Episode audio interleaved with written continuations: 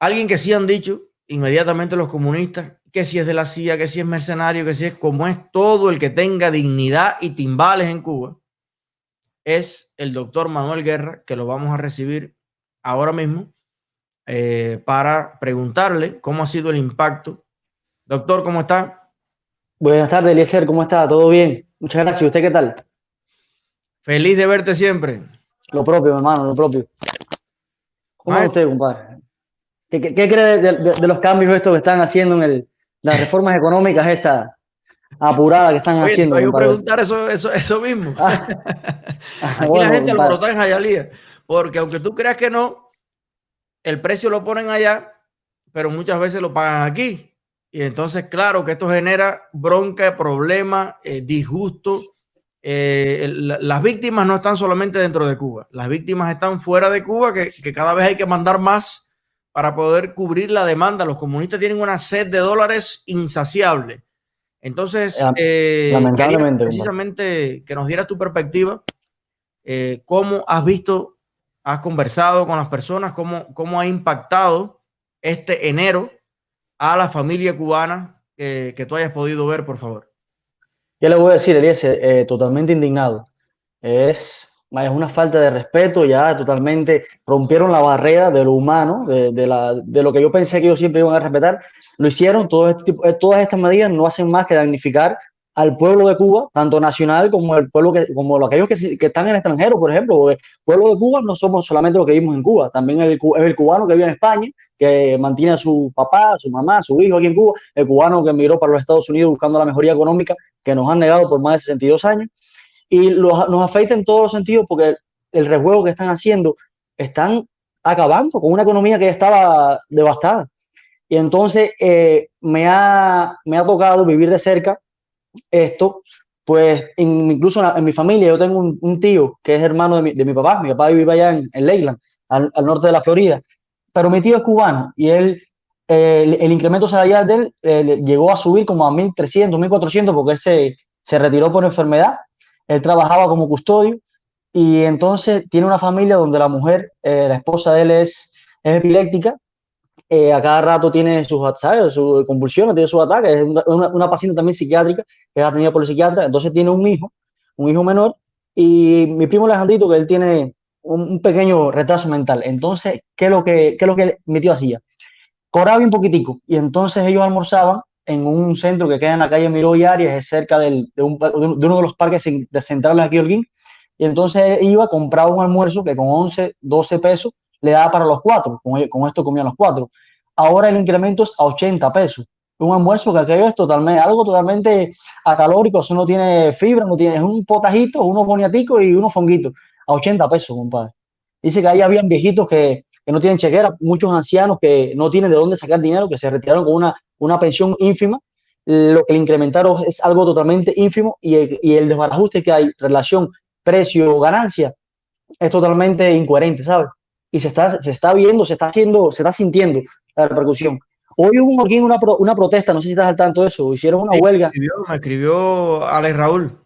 Ah, sí, una, es cerca de mi casa, yo vivo aquí detrás del, del Hospital Lenin, el hospital central de aquí de la provincia, y ahí frente al hospital había una serie de, todos los transportistas que, que, tiran pasajes desde aquí para el Coco, un lugar que queda aledaño aquí a, la ciudad de Holguín, estaban en huelga. Y al final tuvieron que ceder. Es, es, una muestra de que la huelga funcione.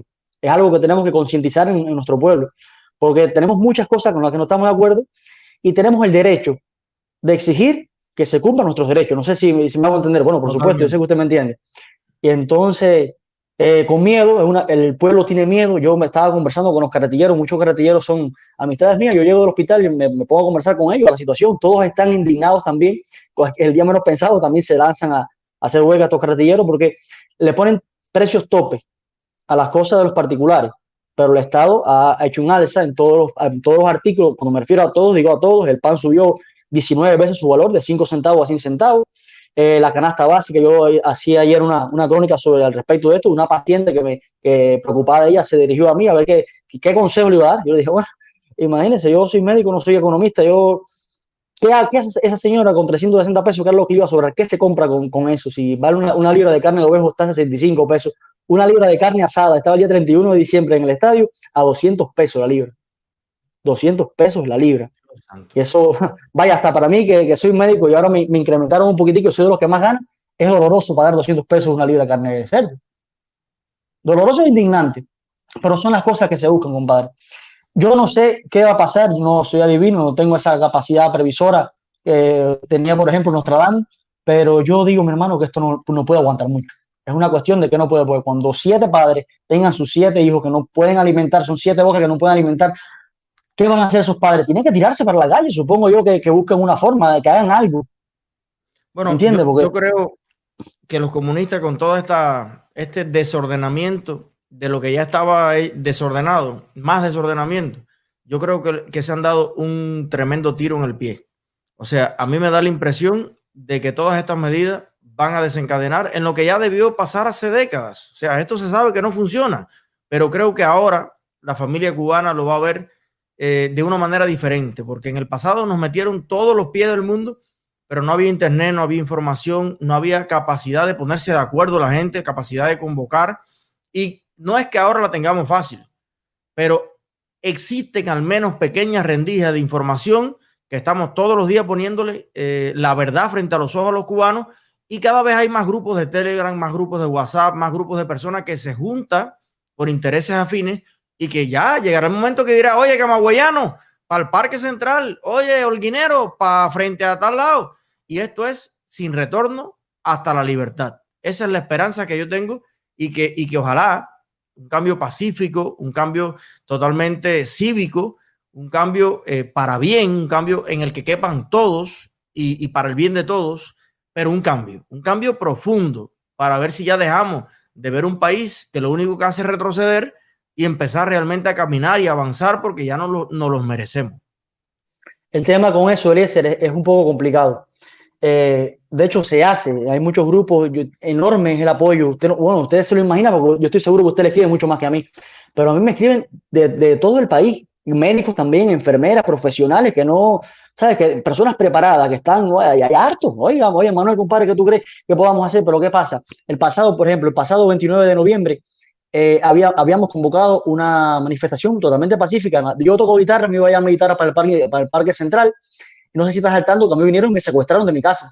Aquí pasaron dos gente de la Seguridad del Estado y, y, conversamos, yo los dejé pasar, fue una cosa tonta de mi parte, también yo pensé que ellos no fueran tan tontos de exponerse al público porque yo los estaba grabando y sin ningún motivo, de hecho yo le en, en, en, en el intercambio que estaba conversando y haciendo la directa, les pregunto, pero ¿tienen algún motivo? Yo he hecho algo, se me acusa de algo, tengo algún antecedente penal, yo, a mí no me han puesto ni multa.